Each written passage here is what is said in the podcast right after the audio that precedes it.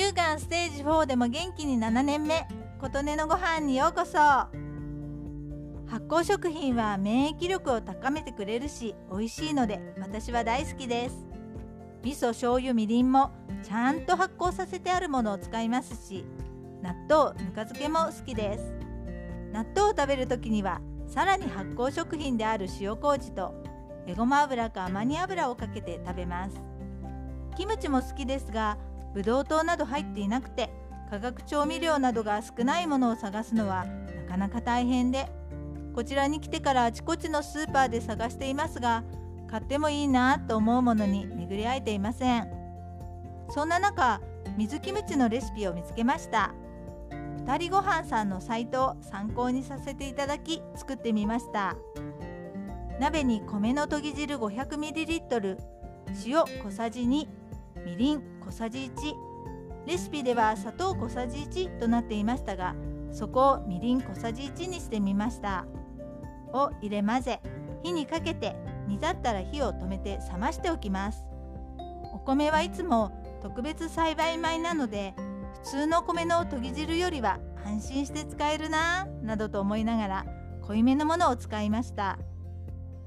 きゅうり2本とパプリカ1個を乱切り。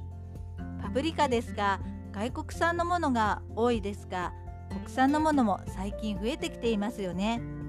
高知県とか岡山県とかのものが多いように思いますが年々国産のパプリカが増えてきているので私は嬉しいです。りんご4分の1個は皮付きのまま縦半分に切って横薄切りに。にんにく1片は半分に切り生姜2分の1片は繊維を断ち切るように薄切りにします。赤唐辛子2本は種を取ります。アルコール消毒などをした清潔な瓶や保存容器に切った野菜類赤唐辛子冷ましておいた漬け汁を入れます。空気に触れないようにラップを敷き込み蓋をして直射日光の当たらない常温で1日から2日置きます。出来上がったら保存容器に移し冷蔵庫で1週間ほど保存できるようです。野菜はなるべく新鮮なものを使うと乳酸菌豊富で発酵しやすいとのことでした。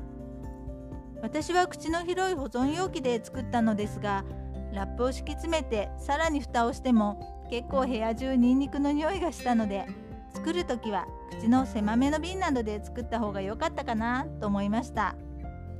これは汁も乳酸菌たっぷりで飲むと美味しいです。水キムチは初めて食べましたが発酵食品食べてるって感じがして和風ピクルスという感じの味でした。国産の唐辛子を使ったのですが結構辛かったので次回作る時は1本にしようかなと思いました。ということで今回は水キムチについてでした。あなたの元気を祈っています。琴音のありがとうが届きますように。Thank you.